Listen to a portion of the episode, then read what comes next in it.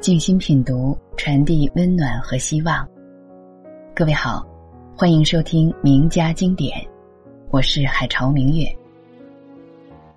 今天与您分享傅雷在《傅雷家书》中写给儿子傅聪的两封信。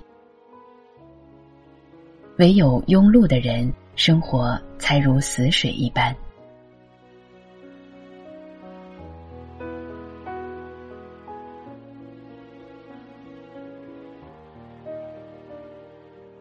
一九五四年十月二日，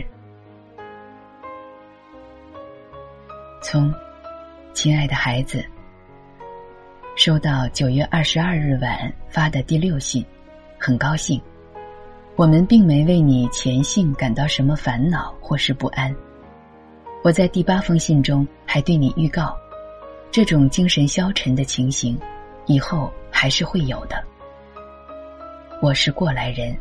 绝不至于大惊小怪，你也不必为此担心，更不必硬压在肚子里不告诉我们。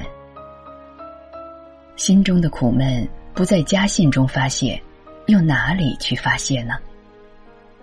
孩子不向父母诉苦，向谁诉呢？我们不来安慰你，又该谁来安慰你呢？人一辈子都在高潮低潮中浮沉，唯有庸碌的人，生活才如死水一般。或者要有极高的修养，方能阔然无累，真正的解脱。只要高潮不过分使你紧张，低潮不过分使你颓废，就好了。太阳太强烈，会把五谷晒焦。雨水太猛，也会淹死庄稼。我们只求心理相当平衡，不至于受伤而已。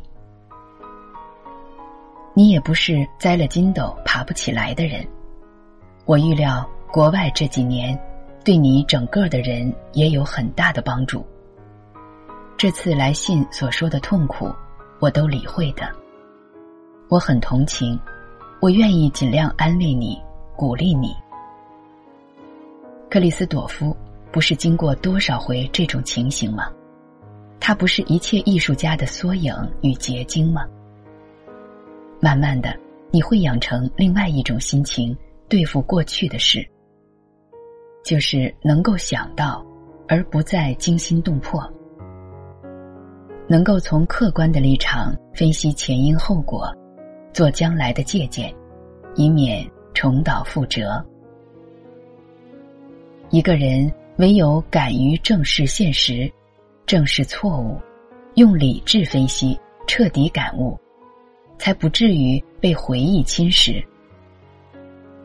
我相信你逐渐会学会这一套，越来越坚强的。我以前在信中和你提过感情的创伤，就是要你把这些事当做心灵的灰烬看，看的时候。当然不免感触万端，但不要刻骨铭心的伤害自己，而要像对着古战场一般的存着平调的心怀。倘若你认为这些话是对的，对你有些启发作用，那么将来在遇到因回忆而痛苦的时候，拿出这封信来，重读几遍。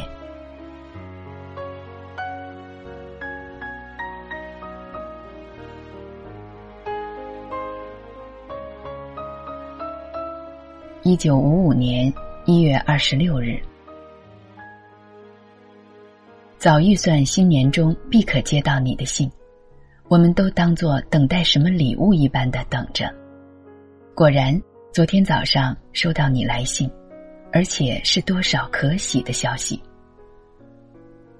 孩子，要是我们在会场上，一定会禁不住涕泗横流的。世界上。最高的、最纯洁的欢乐，莫过于欣赏艺术，更莫过于欣赏自己孩子的手和心传达出来的艺术。其次，我们也因为你替祖国增光而快乐，更因为你能借音乐而使多少人欢笑而快乐。想到你将来一定有更大的成就，没有止境的进步，为更多的人、更广大的群众服务，鼓舞他们的心情，抚慰他们的创痛，我们真是心都要跳出来了。能够把不朽的大师的不朽的作品发扬光大，传播到地球上每一个角落去，真是多神圣、多光荣的使命。孩子，你太幸福了，天待你太厚了。我更高兴的、更安慰的是，多少过分的语词与夸奖，都没有使你丧失自知之明。众人的掌声、拥抱、名流的赞美，都没有减少你对艺术的谦卑。总算我的教育没有白费，你二十年的折磨没有白受。你能坚强，只要你能坚强，我就一辈子放了心。成就的大小高低，是不在我们掌握之内的，一半靠人力，一半靠天赋。但只要坚强，就不怕失败，不怕挫折，不怕打击。不管是人事上的、生活上的、技术上的、学习上的打击，从此以后你可以孤军奋斗了。何况事实上有多少良师益友在周围帮助你、扶掖你，还加上古今的名著。时时刻刻给你精神上的养料，孩子，从今以后，你永远不会孤独的了，即使孤独也不怕的了。赤子之心这句话，我也一直记住的。赤子便是不知道孤独的，赤子孤独了，会创造一个世界，创造许多心灵的朋友，永远保持赤子之心。到老也不会落伍，永远能够与普天下的赤子之心相接、相契、相报。你那位朋友说的不错，艺术表现的动人，一定是从心灵的纯洁来的。不是纯洁到像明镜一般，怎能体会到前人的心灵？怎能打动听众的心灵？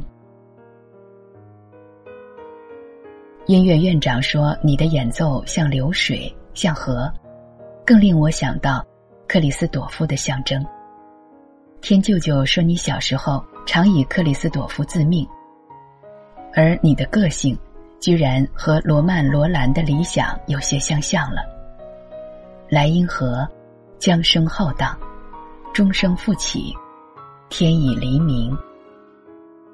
中国正到了复旦的黎明时期。但愿你做中国的新中国的钟声，响遍世界，响遍每个人的心。滔滔不竭的流水，流到每个人的心坎里去，把大家都带着，跟你一块儿到无边无岸的音响的海洋中去吧。名闻世界的扬子江与黄河，比莱茵的气势还要大了。黄河之水天上来，奔流到海不复回。无边落木萧萧下，不尽长江滚滚来。有这种诗人灵魂的传统的民族，应该有气冲斗牛的表现才对。你说常在矛盾与快乐之中，但我相信，艺术家没有矛盾不会进步，不会演变。不会深入，有矛盾，正是生机蓬勃的明证。眼前你感到的，还不过是技巧与理想的矛盾，将来你还有反复不已更大的矛盾呢。形式与内容的锐凿，自己内心的许许多多不可预料的矛盾，都在前途等着你。别担心，解决一个矛盾。便是前进一步，矛盾是解决不完的，所以艺术没有止境，没有完美的一天，人生也没有完美的一天。唯其如此，才需要我们日以继夜、终生的追求苦练。要不然，大家做了西皇上人，垂首而天下治，做人也太腻了。